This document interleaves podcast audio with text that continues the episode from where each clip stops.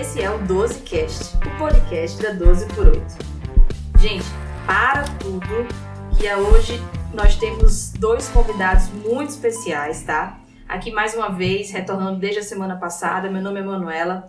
Trouxe para vocês aqui um evento diferente que a gente esperava muito, planejamos muito por esse momento e vamos dar início agora à nossa semana falando um pouco sobre cardiointensivismo, tá? Então, para isso, para brilhantar um pouco mais a nossa discussão, estou aqui com a doutora Márcia Freitas, cardiologista intensivista. Ela é da rotina cirúrgica do INC e coordenação médica do Hospital da Unimed do Rio de Janeiro. Tudo bem, Marcinha? Boa noite. Boa noite, um prazer estar aqui hoje, Manu, Davi. Nossa, o prazer é meu, o prazer é nosso. Então, também temos aqui o brilhante Davi Nunes, cardiologista, hemodinamicista, plantonista da UNCO e unidade pós-operatória do Instituto Dante Pazanese de Cardiologia. E aí, Davi, como é que tá? Tudo bem, Manu? Boa noite, obrigado pelo convite. É uma honra estar aqui com vocês e principalmente finalmente conhecer Marcinha, essa figura inenarrável. Figura ilustre, figura ilustre. Exatamente. Gente, então assim, a nossa ideia hoje é fazer um bate-papo descontraído e formal ao mesmo tempo para que a gente sane um pouco das nossas dúvidas, as nossas lacunas sobre a, o pós-operatório né, de, de cirurgia cardíaca. Então, assim, tivemos uma, uma ideia aqui de começar a, o nosso podcast, a nossa discussão com um caso clínico. Vamos fazer um pouquinho diferente hoje, tá? Então, assim, é tudo surpresa, tá, gente? Não vai ser nada fácil. Vamos aqui colocar para vocês responderem muitas coisas bacanas que ouvimos dos nossos colegas. Então, vamos lá. Tem uma paciente chamada Dona Valentina ela tem 65 anos, hipertensa, diabética, dislipidêmica, tudo que tem direito. E aí ela vem com a dor torácica típica no nosso pronto-socorro associada a uma dispneia. Essa dispneia não foi súbita, tá? Ela veio progredindo, uma dispneia classe funcional 2, veio para uma dispneia classe funcional 3 associada a uma dor torácica que veio de forte intensidade. E aí, na admissão do pronto-socorro, a gente fez um eletro. Esse eletro ele tinha um ritmo sinusal, uma frequência ali de 63 batimentos, um eixo preservado, porém já tinha a presença de uma onda Q em parede inferior, mas sem supra-DST.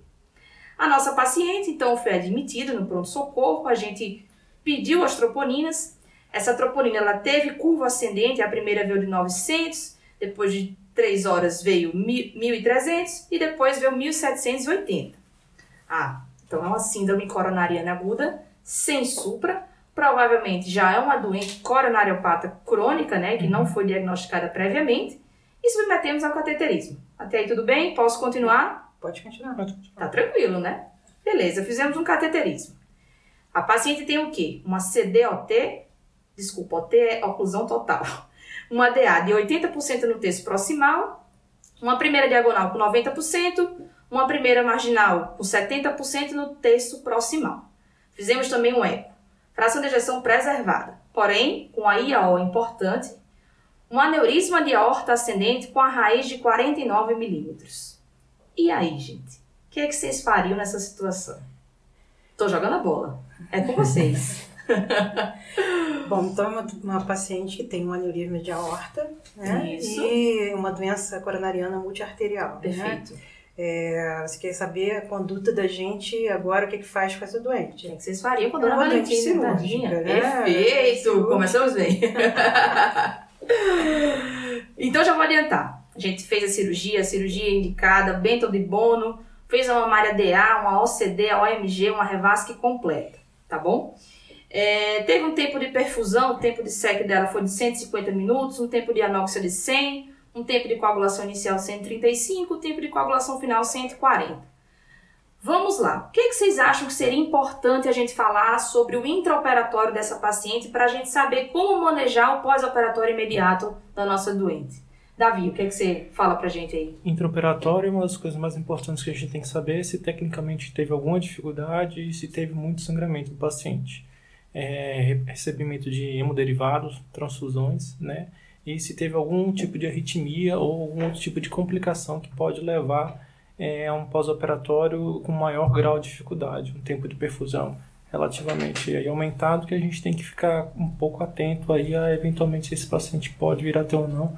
Às vezes é uma complicação que acontece em pacientes que ficam com tempo de perfusão muito aumentado, que pode ser um choque vasoplégico desse paciente, né? e uso de drogas vasoativas, como se comportou e volemia da paciente também. Ok. Massinha? É. Perdão, massinha já, tá? Já tô íntima. Não, assim, é, um primeiro comentário é que você é uma paciente de alto risco, né? Isso. De, de mortalidade, né? Mulher diabética, cirurgia combinada.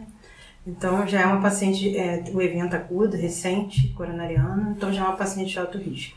Né? Então, para acrescentar assim em relação ao que o Davi já falou muito bem, é, tem algumas informações essenciais, né? Uma cirurgia de aorta, então tem que saber se foi feita com perfusão seletiva, é, a quantos graus de hipotermia o paciente foi. Esses pacientes chegam é, hipotérmicos no pós-operatório, né? É, se teve parada circulatória total, porque isso pode aumentar o risco de evento neurológico no pós-operatório. Em relação ao intraoperatório geralzão, né?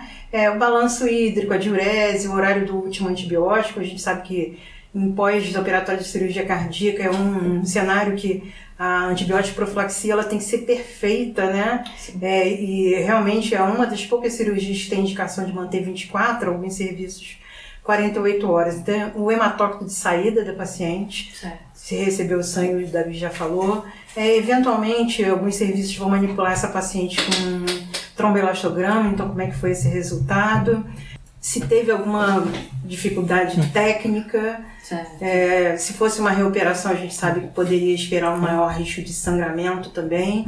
Essa paciente, ela deve ter sido provavelmente submetida à dupla antiagregação inicialmente, posteriormente é, suspenso é, um dos antiagregantes.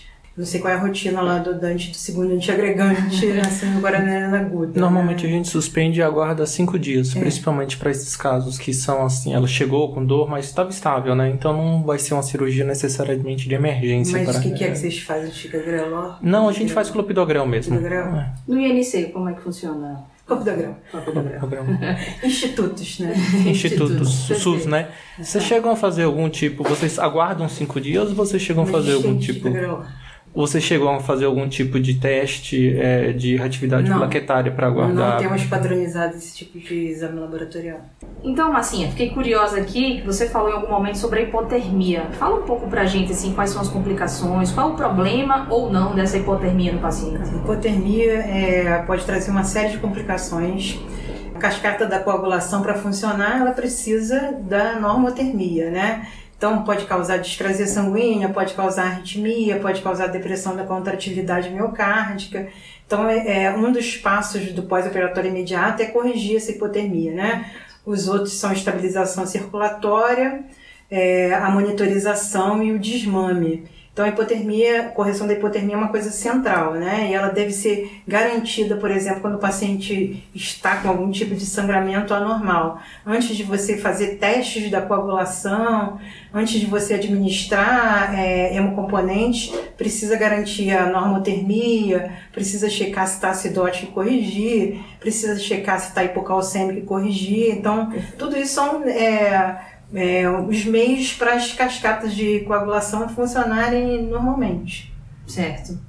É, então, assim, é, é importante lembrar também, só acrescentando, se, se me dão licença, eu acho que tem algumas coisas assim, como por exemplo, a cardioplegia, a vasoplegia também é muito importante na hora do intraoperatório para a gente pensar depois, e o sistema de inflamação que é desencadeado no paciente, né? A gente tem um fluxo sanguíneo passando por vasos que não são os vasos sanguíneos, então isso gera um sistema inflamatório, a CIRS que a gente fala, no pós-operatório, que a gente também vai ter que, que resolver depois É, aí. né? Os circuitos da, da SEC eles não são totalmente biocompatíveis, né? Isso melhorou muito ao longo do tempo, mas não são mais totalmente biocompatíveis, então isso realmente triga a cascata da inflamação e da, da coagulação. É, o nosso desafio é que a gente não sabe qual é o doente que vai, como você falou, inflamar. E que para qual doente isso vai ser é, um problema ou não, né? A gente infelizmente não tem essa resposta, mas é algo que a gente tem que considerar. Perfeito. Então a gente ficou aqui com a hipotermia, vasoplegia, cardioplegia, o sistema, essa inflamação sistêmica né, do paciente, é, que pode até desencadear uma coagulopatia multifatorial. É, falamos também um pouquinho da hemodiluição, né? O que, que você acha, Davi? Assim, a gente consegue tolerar até quanto um paciente é de hemoglobina, de hematócrito, para a gente evitar essa transfusão maciça, tanto no intraoperatório como no pós? Como é que a gente recebe esse paciente? Essa é uma pergunta muito boa e às vezes Capciosa. até... Um, capciosíssima, como diria do Togum, e às vezes até é um pouco polêmica. Na verdade, grande parte das diretrizes falam em transfusão de sangue, principalmente quando o paciente está com hemoglobina 7, 7,5 em alguns casos. Obviamente, isso às vezes vai depender um pouco do quadro clínico do paciente, né? Se o paciente às vezes está tendo sinais de isquemia ou está com alguns sinais de instabilidade, talvez seja interessante é, ser um pouco mais liberal. Mas tomar sempre muito cuidado, porque o que a gente tem que entender é que transfusão não deixa de ser um procedimento isento de riscos. Certo. Tá? Então, trale, hipervolemia são complicações que podem ser complicações potencialmente fatais que podem acontecer. E tem que ser parcimonioso. Eu sei que às vezes nós temos alguns colegas que falam bem assim: ah, vai transfundir uma bolsa, melhor transfundir duas. Não.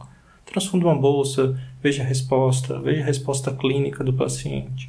Muitas vezes esses pacientes, eles são pacientes muito sensíveis ao volume, têm disfunção ventricular e acabam piorando ainda mais o processo inflamatório do paciente. Então, realmente, um valor hemoglobina de 7, a gente ser um pouco mais restrito, né, é benéfico para o paciente. Evita que tenha complicações do paciente. Perfeito. Mas assim, no seu serviço, está de acordo aí essas, Sim, esses níveis? é, gente, nós temos um protocolo que tem alguns anos já, um protocolo muito restritivo em relação à transfusão e uma experiência boa com isso, né? Lembrar que sangue é um recurso caro, né, que não está amplamente disponível em grandes cidades, assim, a taxa de doação no Rio de Janeiro deveria ser, por exemplo, muito maior do que é, então é, em determinadas épocas do ano a gente simplesmente não opera porque não tem sangue, né? Então é um recurso caro, escasso, como o Davi falou, tem uma série de estudos observacionais mostrando é, uma relação direta entre transfusão e cirurgia cardíaca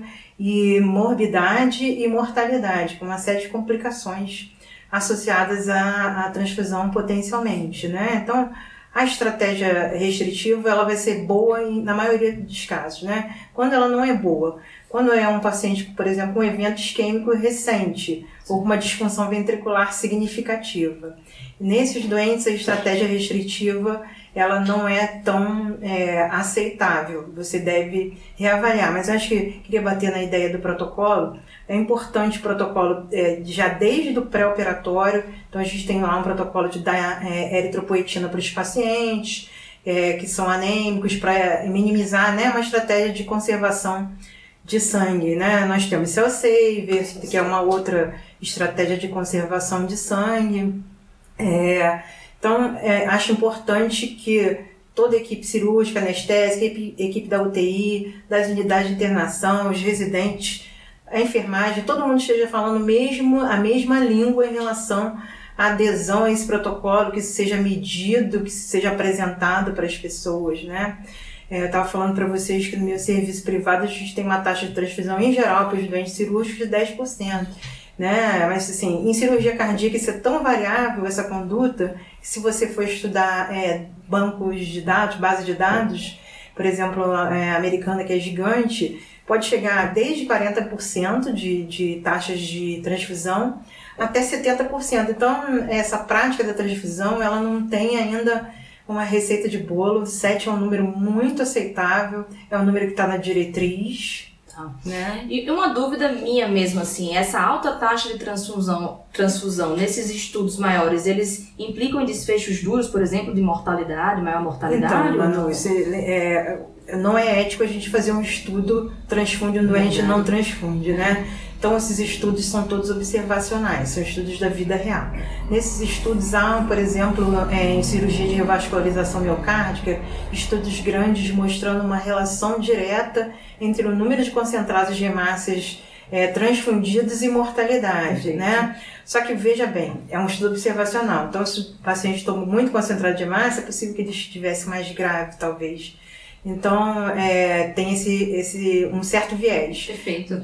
Perfeito. É. Variável demais. Então vamos lá. Tem uma ótima notícia. Dona Valentina sobreviveu à cirurgia. Vocês acreditam? Também não acredito. Sobreviveu e aí é onde a gente vai entrar no ponto-chave da nossa discussão, tá? Chega a Dona Valentina no pós-operatório imediato, corre residente para um lado, corre residente para o outro. o que é que o residente tem que fazer assim que está ali? A equipe cirúrgica, a equipe anestésica, o que é que não pode faltar de informação para a equipe que está recebendo o paciente naquele pós-operatório? A handoff, né? Você quer saber. O né? handoff, vamos lá. É, bom, é muito importante que a equipe de enfermagem já tenha recebido as informações do intraoperatório porque, por exemplo, eles têm que montar o respirador de um lado, montar a linha é, venosa central e a linha arterial do outro lado. Os parâmetros do, do respirador têm que ser aqueles que o doente saiu da sala, certo. né? É, então, os, já comentei, né, os quatro passos que precisa fazer, né? A gente já, já comentou também as informações necessárias para a gente continuar conduzindo o caso. Só acrescentar que a gente não falou na questão da via aérea, se é difícil, ou não é difícil. Bem lembrado. Né? E a questão das alergias, né? Que a pós-cardíaca é, tem aí uma, uma relação entre alergia a antibiótico, alergia a analgésico, né? alergia a hipersensibilidade à protamina. Então, é informação relevante. Bom, e aí é, é, a equipe de enfermagem então recebe ali essas informações e os quatro passos que a gente vai fazer, então, corrigir a hipotermia, manter 36,5 e 37, é, monitorizar o doente, é a monitorização básica, eletro, oximetria, é, pressão venosa central, pressão arterial invasiva, é, diurese, os exames básicos, né, é, gasometria, lactato, hematócrito, hemoglobina e eletrólitos, é o que a gente precisa saber. É, e a parte de estabilização circulatória, é, nós vamos aí manipular os quatro determinantes do débito cardíaco, né? O que, que é mais comum? O que, que a gente mais vê? A hipovolemia, lembrar que como o doente inflama, como a gente já falou aqui, ele tem é, o continente maior que o conteúdo, então ele tem algum grau de hipovolemia relativa. Lembrar também que nas primeiras seis horas já há um grau de depressão da contratilidade miocárdica, a despeito do paciente ter ou não disfunção ventricular prévia e que depois isso vai se resolvendo, né? Ali, injúria de isquemia reperfusão, inflamação, então você pode ter que manipular ali o débito cardíaco. Então, manipula o débito cardíaco, a pré-carga, a pós-carga e o cronotropismo do paciente para manter ele estável, urinando aí pelo menos meio ml por quilo por hora, lactato clareando, frequência boa, pressão estável, né? Sensacional. Básico aí de, de ressuscitação. Certo. E o desmame precoce, né? Que é uma coisa que a gente persegue muito é, porque está diretamente relacionado ao risco de pneumonia associada à ventilação mecânica, quanto maior o tempo de permanência, que a gente não quer, né? Um paciente operado é, um, pneumonia associada à ventilação mecânica. Perfeito. Então, assim, não vamos esquecer de algo básico, né? Davi, o que é que você tem para falar para a gente aí sobre o exame físico desse paciente aí no, no POI? O exame físico é, obviamente, fundamental como qualquer área da medicina. O que a gente vai procurar, na verdade, é algum tipo de complicação, uma referência básica para o nosso futuro exame físico a partir da frente. A gente vai procurar é, alguma alteração que indique pneumotórax. A gente vai procurar alguma alteração que sugira que o paciente está tendo sangramento aumentado, com débito do dreno muito aumentado do paciente. Vai fazer uma avaliação, se possível, neurológica. Às vezes o paciente, frequentemente, ele não chega em RAS menos 5 né? Tem alguns tipos de cirurgia que a gente tem que ter cuidado. É, a cirurgia de aorta muitas vezes pode acabar evoluindo com AVC. Né? Se for uma cirurgia combinada com um stent, uma prótese na aorta abdominal, uma aorta descendente, muitas vezes o paciente pode em algum momento evoluir com é, isquemia medular. Tá? Então são complicações que podem acabar acontecendo. Não esquecer também do raio-x de tórax que vai ser solicitado e do eletro do paciente para ver se não tem algum tipo de complicação, ou BRAD arritmias ou TAG arritmias, mas também, já que o paciente foi submetido a cirurgia de revascularização, se algum enxerto não fechou, por não. exemplo. Perfeito. É importante a gente falar sobre isso, né? Porque o exame físico tem a sua importância, só que a gente tem tantos dispositivos, tantos recursos que a gente acaba às vezes esquecendo do básico, né? Mas, Massinha, vamos lá. Eu acho que algo também importantíssimo que a gente não pode esquecer quando o paciente chega é a volemia. Como é que a gente avalia essa volemia? Qual é a importância disso? O que é que você tem para falar para a gente sobre a volemia do paciente? É, no pós-operatório imediato, né, é, esses pacientes frequentemente se tem essa hipovolemia relativa que eu falei, né? A causa mais comum de taquicardia sinusal no pós-op imediato de cardíaca é hipovolemia. E o manejo disso é a monitorização hemodinâmica básica, né? PVC, saturação venosa central, é, frequência, pressão, é, débito urinário e é, titular a, qualquer reposição volêmica a partir do cenário do paciente. Né? Na grande maioria das vezes, ele vem estável, né? ainda mais que esse paciente tinha uma função ventricular é, esquerda normal, não teve complicações intraoperatórias. Então não é para fazer volume é, baseado em números mágicos, porque não existe, né? O paciente deve ser individualizado, você deve conhecer os números mágicos, mas você não deve persegui-los se o paciente estiver urinando, estiver com a frequência boa, é, com a pressão boa, despertando, lactato clareando. Nada de procurar, eu quero uma, uma pressão venosa central alvo entre 8 e 12 milímetros de mercúrio, porque é o que está no livro, que isso indica que o paciente está bem perfundido. A gente sabe que não, né? É um parâmetro é, estático de pré-carga. Então, não é, por exemplo, para gente sair correndo atrás disso. Em relação ao, ao eletro e a radiografia de tórax, a radiografia de tórax tem 35% de taxa de achados, né? De derrame pleural, principalmente, atelectasia, pneumotórax. É, e o eletrocardiograma, muitos serviços não rodam enquanto o paciente não tivesse recuperado da hipotermia. Né? Lembrar que a sensibilidade do eletrocardiograma para diagnóstico de trombose aguda de enxerto é ruim, né? porque o eletro é alterado pela pericardia, pela manipulação pericárdica, né? pela injúria miocárdica durante a cirurgia, então é, é, isso fica alterado. Então, muitos serviços não, não rodam elétrico enquanto o paciente não tiver normotérmico. Nossa, legal. Isso é, são detalhes importantes que, que faltam às vezes, né? E, e, em relação aos drenos também, é, falar, né, que o dreno faz, que a gente estava comentando, que o Isso. dreno faz parte do exame físico. Então, todo dia de manhã a gente pergunta para o residente, e aí, drenou quanto? Ah, drenou X, mas tem fuga aérea? Ele esqueceu de ver se tem fuga aérea, né? E às vezes não drenou nada, mas está lá com fuga aérea, teve um pneumotórax é, pós-punção, a causa mais comum é a punção venosa profunda mesmo, de, de a gente chegar com pneumotórax. Então, isso é importante. Beleza. Então, assim, a gente falou dessa monitorização básica, né? Mas aí a gente já deu uma introduzida nessa monitorização mais invasiva.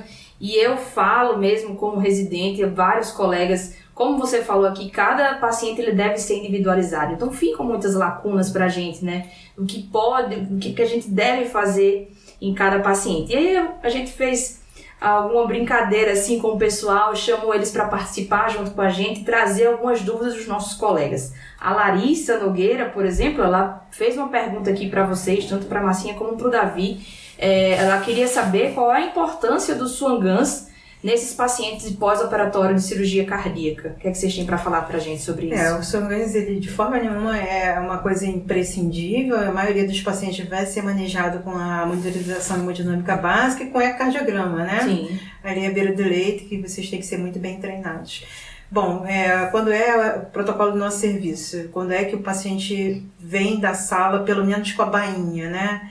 É, nos pacientes com disfunção ventricular direita e hipertensão pulmonar, que são pacientes que podem evoluir muito mal com choque cardiogênico no pós-operatório. Então é interessante você ter o dispositivo de monitorização, lembrando que não é uma ferramenta terapêutica, né? É, e o outro perfil de paciente que nós comumente recebemos com Swangans é o paciente pós-op de transplante, né? Sim. Que também pode evoluir é, com disfunção ventricular direita. É um paciente que a gente estava falando de volemia, né? O transplantado, é, principalmente se tiver indício de disfunção ventricular direita, é um doente que não pode de forma alguma estar é, é, hipervolêmico. Tem que estar eu para talvez ter algum grau de hipovolemia, né? Você fala de disfunção ventricular direita, eu me arrepio aqui, Marcinha.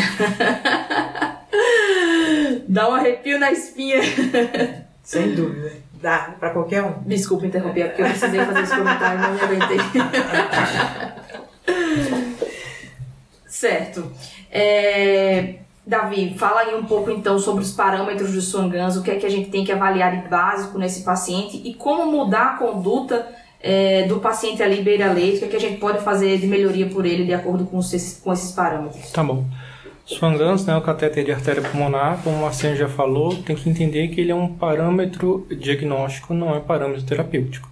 simplesmente estar com catéter de Swan-Ganz e você não tomar medidas a partir da leitura, você não interpretar, não vai mudar necessariamente a conduta e o desfecho do paciente. Certo. Então, o paciente está com cateter de Swan-Ganz, você vai poder ver o débito cardíaco do paciente, você vai ver muitas vezes poder manejar o inotropismo do paciente, você vai ver a pressão venosa central do paciente, pressão de artéria pulmonar do paciente, pressão de oclusão da artéria pulmonar do paciente vai ser possível você calcular a resistência vascular sistêmica e pulmonar do paciente. Você vai conseguir identificar se o paciente está evoluindo com um tipo de choque cardiogênico, com a resistência vascular sistêmica às vezes um pouco mais aumentada, débito cardíaco diminuído do paciente, né? uma, uma oclusão da artéria pulmonar aumentada também, ou um choque vasoplégico, que é um tipo de choque distributivo, que é frequente um paciente que passa muito tempo no tempo de perfusão, o tempo de circulação extracorpórea, que o débito cardíaco costuma ser é, normalmente é, inalterado, mas com a resistência vascular sistêmica muito diminuída. Então são algumas características que a gente costuma ver. E já que vocês falaram também, às vezes o paciente vai evoluir com uma disfunção aguda de, de VD, ou no pós-operatório de um transplante cardíaco, ou um paciente que foi fazer uma cirurgia de troca vulva mitral. Infelizmente, no SUS, nossos pacientes eles chegam para operar muito atrasados. A gente teve algum paciente recentemente que teve fez uma troca que tinha uma PSAP de 123, se eu não me engano, né? Então, às vezes, tem algum grau de disfunção, vai fazer a plastia tricúspide e às vezes o paciente evolui de forma catastrófica. Vai ter que ficar com óxido nítrico durante muito tempo, né? vai ter que estabilizar o paciente, vai ter que usar dobutamina durante algum tempo. E isso ajuda pra gente, né? O Swangans muitas vezes vai nos ajudar, desde que você sabe interpretar o Swangans tá certo? E entender que, como o Marcinha falou, a gente não tem que perseguir uma normose desses pacientes, ficar atrás de números, valores normais. A gente vai ter que interpretar esses valores de acordo com a clínica do paciente, tá certo? E é isso que vai guiar a terapêutica lá pra gente. Eu sei que a gente não tem horas específicas, nem tempos específicos, é o que a gente está falando aqui, mas qual é o tempo mais o tempo crítico que a gente tem que esperar que esse, que esse paciente ele entre num choque vasoplégico, que ele entre é, num choque cardiogênico grave? Existe esse tempo? Existe essa preocupação? Não, vasoplegia geralmente é pós-operatório imediato mesmo, né? É, dificilmente você vai, o doente está estável no D1, no D2 o doente está chocado. Acontece, tá? Mas é, não é o habitual, né? E, e, esse perfil de paciente que a gente está falando aqui, é, que chega em choque cardiogênico, também é imediato, tá? Uma coisa que pode ser um pouco mais tardia é, Takotsubo, que pode acontecer Nossa, no pós-ópede cardíaca, né? É, obstrução dinâmica do trato de saída de VE, que você tem que pensar, por exemplo, se é mulher, troca valvar aórtica, hipertrofia ventricular, que é um doente que não é para manejar com, com amina, é ao contrário, é volume beta-bloqueador, né? Para desfazer aquele gradiente da via de saída. Não, peraí, peraí, peraí, Massinha. Você falou em obstrução de via de saída, uso de beta-bloqueador no choque, numa mesma frase? Perguntei e saí correndo, hein? Pelo amor de Deus!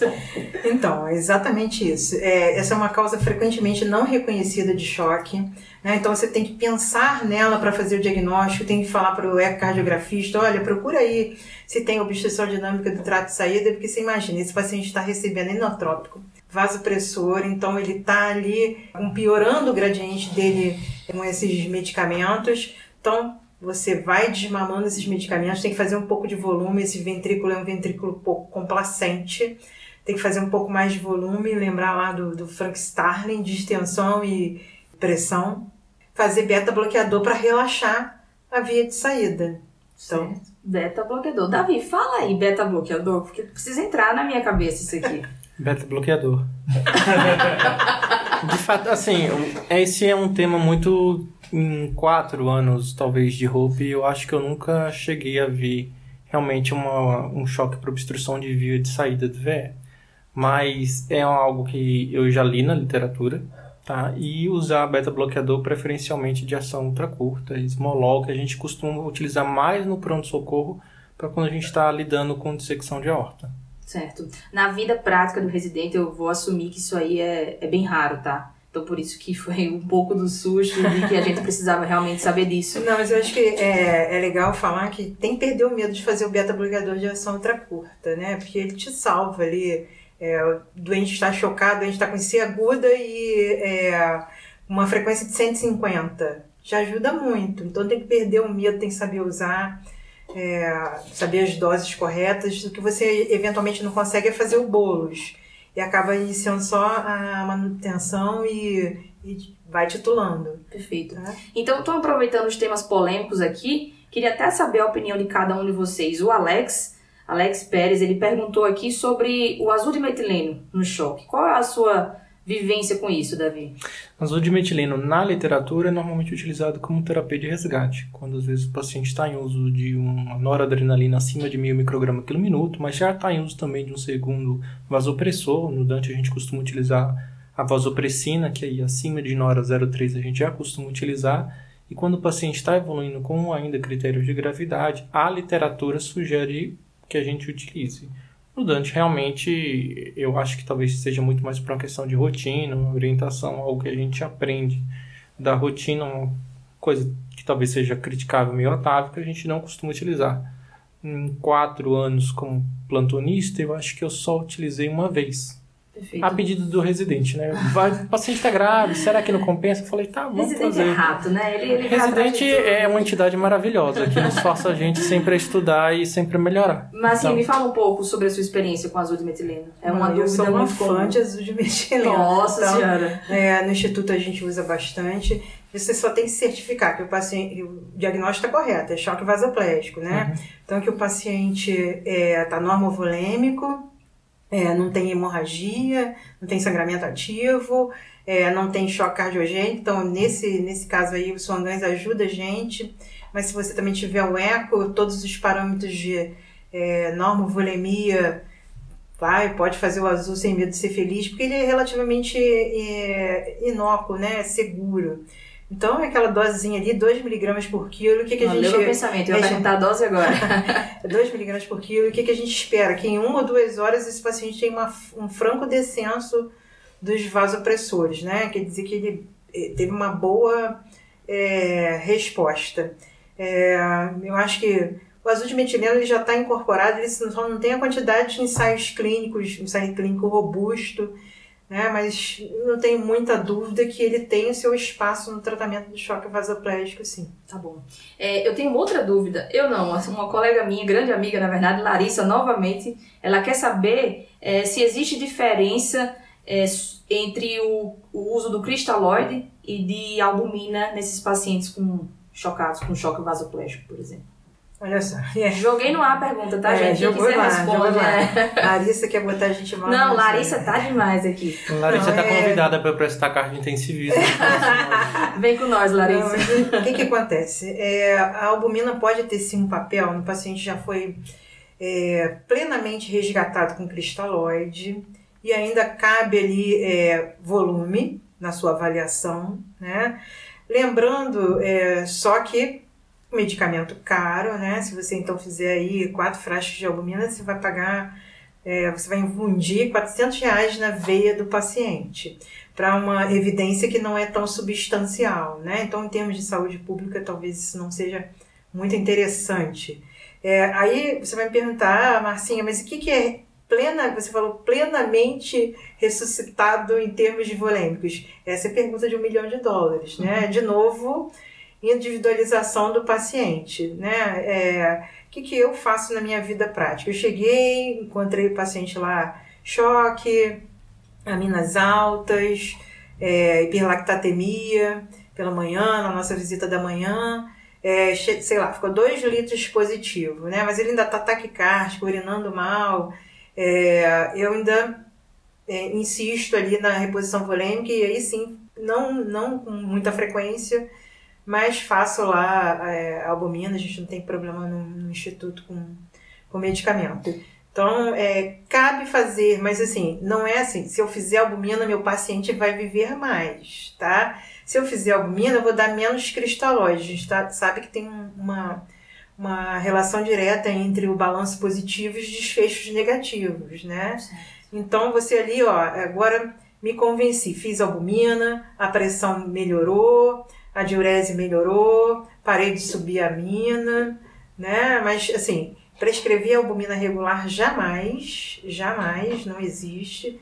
Tá? É apenas em bolos para resgate quando você está é, com um paciente com balanço muito positivo e não pergunta quanto é o muito positivo, isso vai do, do paciente, da beira do leito, né? da perfusão do paciente, e você ainda acha que cabe ali um volume, pode usar a albumina como resgate nessa condição. Sensacional, sensacional. Sandou muitas dúvidas, viu?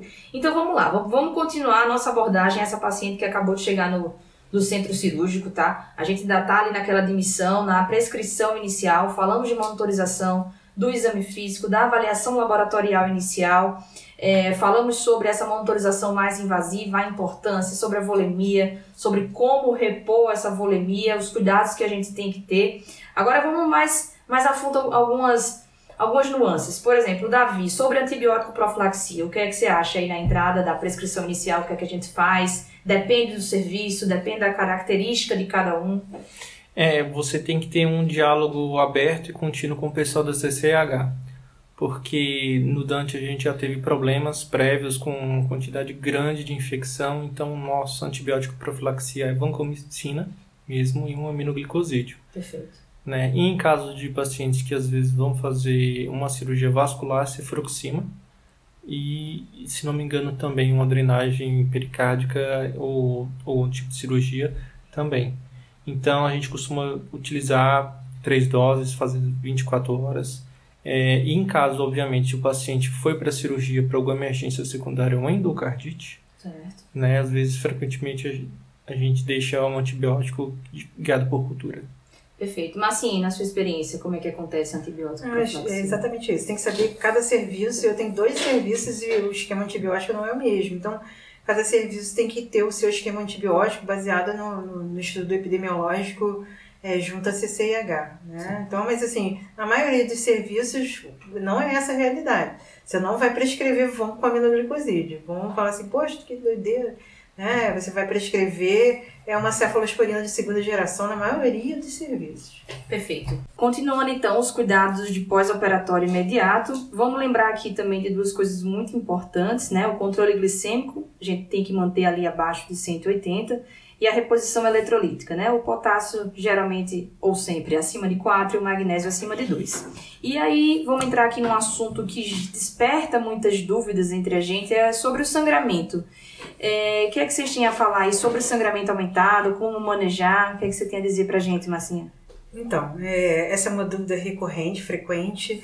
É, não existe uma definição formal é, e universal em relação a sangramento aumentado, né? É, a gente encontra bastante definição do que, que seria um sangramento cirúrgico, né? É o sangramento aumentado, então. Você tem ali um paciente com débito maior que 1,5 ml por quilo por hora por pelo menos 6 horas. Então, esse paciente está com sangramento aumentado, demanda que você avalie a estabilidade hemodinâmica, avalie a necessidade de transfundir concentrados de massas, é, avalie, é, avalie não, com certeza avise a equipe cirúrgica que o paciente está com é, um sangramento aumentado e avalie a coagulação dele.